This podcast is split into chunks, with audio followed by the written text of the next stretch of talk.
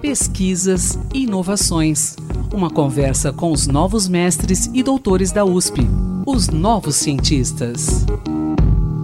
Bom dia, ouvintes da Rádio USP. Eu sou Antônio Carlos Quinto e estamos começando mais um podcast Os Novos Cientistas. E hoje, mais uma vez, contamos com a participação de nosso colega lá do Instituto de Química de São Carlos, o jornalista Henrique Fontes. Henrique, como vai? Tudo bem? Bom dia.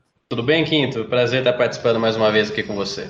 Henrique, há um estudo aí do Instituto de Química que apresenta alternativas no combate a pesticidas na agricultura.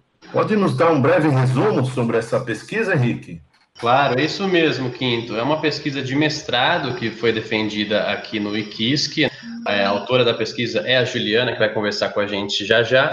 Pesquisadores descobriram né, que bactérias do gênero Bacillus, né, coletadas, veja só, da folha da laranja, elas podem ser é, importantes aliadas no combate ao uso indiscriminado de agrotóxicos. Isso porque elas conseguiram aí eliminar é, dois inseticidas muito utilizados na agricultura brasileira. Mas quem vai trazer mais detalhes para a gente é a Juliana, atual doutoranda do Instituto de Química de São Carlos.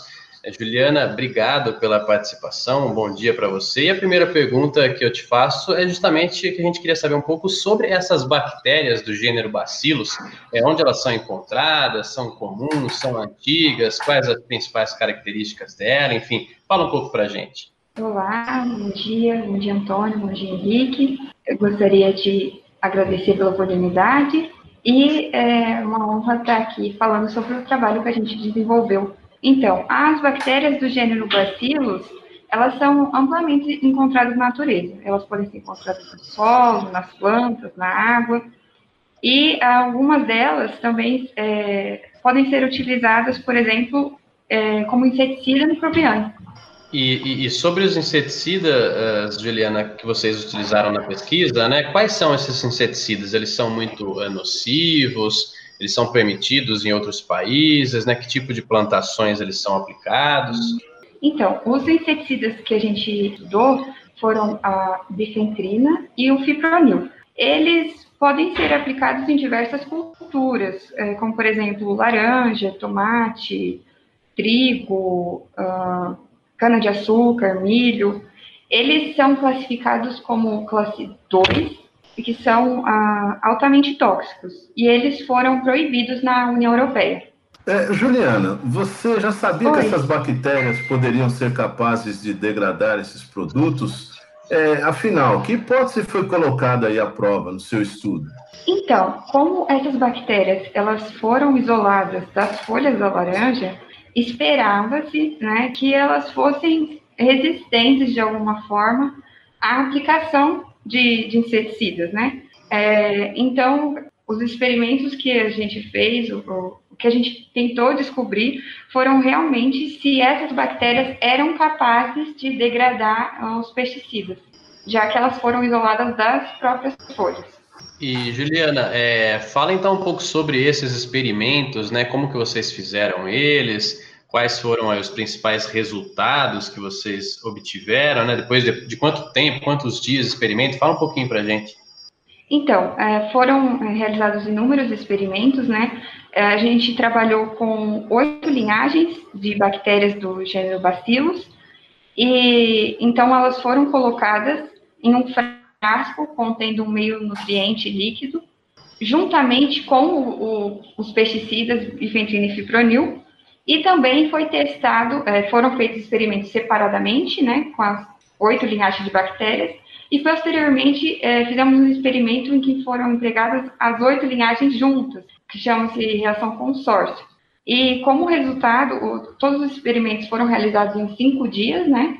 E como resultado, a gente obteve que a, a bactéria é, identificada como Bacillus amyloliquefaciens foi capaz de biodegradar 93% do fipronil, enquanto a bactéria Bacillus pseudomycoides foi capaz de biodegradar 88% da bifentrina. Isso para ah, os experimentos em que ocorreram separadamente. Para aqueles experimentos em que a gente fez é, entregando as oito linhagens, todas todas as bactérias juntas no mesmo frasco com os pesticidas, é, a gente observou que para o fipronil, ah, houve uma biodegradação de 81% e para a bifentrina foi de 51%. Que bacana, hein? Agora eu queria saber o seguinte: quem vai se beneficiar dessa técnica aí de degradação dos agroquímicos? Produtores, órgãos públicos? Então, é, é, eu acredito que os produtores, os órgãos públicos poderão se beneficiar sim. É claro que é, a, todas essas reações foram feitas em condições de temperatura, de rotação controlada dentro de laboratório, é, o que é diferente de você pegar essas bactérias e já aplicar na, no, no teu produto. É, são é um experimento inicial que precisa de, de, outros experimentos, mas a gente acredita que com os resultados que obtivemos, é, posteriormente poderá sim ser, ser empregado, né, por, por, pelos produtores, com certeza. São resultados muito promissores, né, Quinto? E você notou que quando as bactérias atuaram conjuntamente, a, a biodegradação foi um pouquinho menor professor André Porto, né? O professor André Porto ele explica que esse resultado se deve provavelmente pelo fato de quando as bactérias estão juntas, elas acabam competindo por espaço, por nutrientes e acaba desviando o foco, né, central que é o combate aos pesticidas, né? Então talvez por certo. isso a degradação foi um pouquinho menor. É, uhum. Mas Juliana, agora é, voltando às perguntas, né, pensando no meio ambiente, na saúde das pessoas, como que esse estudo pode ser importante nesse contexto? Então, é, os pesticidas, eles têm a função né, de reduzir o impacto de, de espécies, né, de, de, pragas, assim, que atacam as, as culturas, né, na agricultura, mas o, o seu uso indiscriminado resulta é, é, em alguns danos, por exemplo, resistência dos insetos ou bioacumulação de defensivos agrícolas, né, em aqueles em, em organismos que não são alvos, até mesmo contaminação da, das águas subterrâneas. Então, a, pensando no meio ambiente, é, esse estudo ele é, é uma forma de eliminar esse o, o, pesticida, né, que é aplicado e é uma forma de a, a forma como a forma de biodegradar os pesticidas tem uma grande importância para o meio ambiente, tanto para quem está diretamente em contato com o, o, produto da agricultura, como também todos os animais, tudo, tudo, tudo que envolve, né, todo o ambiente ali que está é, inserido. Agora, diga para gente, Juliana, qual foi o, o que você considera o maior diferencial desse seu trabalho? Eu acredito que uh, trabalhar com as bactérias que já estavam em contato com os agroquímicos para avaliar a capacidade dela de conseguir degradar esses agroquímicos, eu acredito que foi o diferencial. Fomos com o, um objetivo, né? Conseguir isolar. As bactérias foram isoladas da, da folha da laranja que já estão em contato com os agroquímicos, foi o diferencial. Pessoalmente, né, como que é para você trabalhar em uma área de tamanha importância e que pode fazer tanta diferença para a natureza? É, é, bem gratificante para mim. É, poder contribuir, né, de alguma forma para beneficiar a natureza através de um, trabalho, de um trabalho que foi desenvolvido no laboratório, né, que eu escolhi como profissão, é muito bom.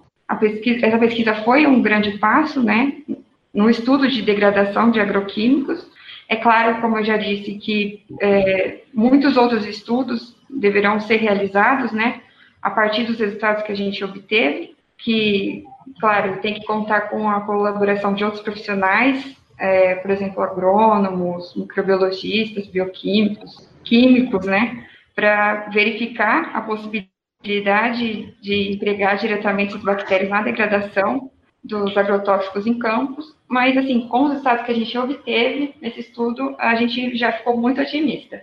Eu tenho só que agradecer a você, Henrique, por mais essa essa maravilha de pesquisa que você nos trouxe. Obrigado aí pela sua brilhante participação, Henrique. Eu que agradeço, Quinto. Conte sempre com a gente aqui no Iquisque. E também quero agradecer a pesquisadora Juliana Galan Viana. Muito Valeu, obrigada. Juliana, pela... Eu que agradeço, nós que agradecemos, né? Ou melhor, o ouvinte agradece. É, muito obrigado a vocês, um ótimo dia a todos. E pesquisador, se você quiser falar sobre a sua pesquisa, seu estudo, envie-nos um e-mail para ouvinte.usp.br. E quinta-feira tem mais e até lá. Pesquisas e inovações. Uma conversa com os novos mestres e doutores da USP, os novos cientistas.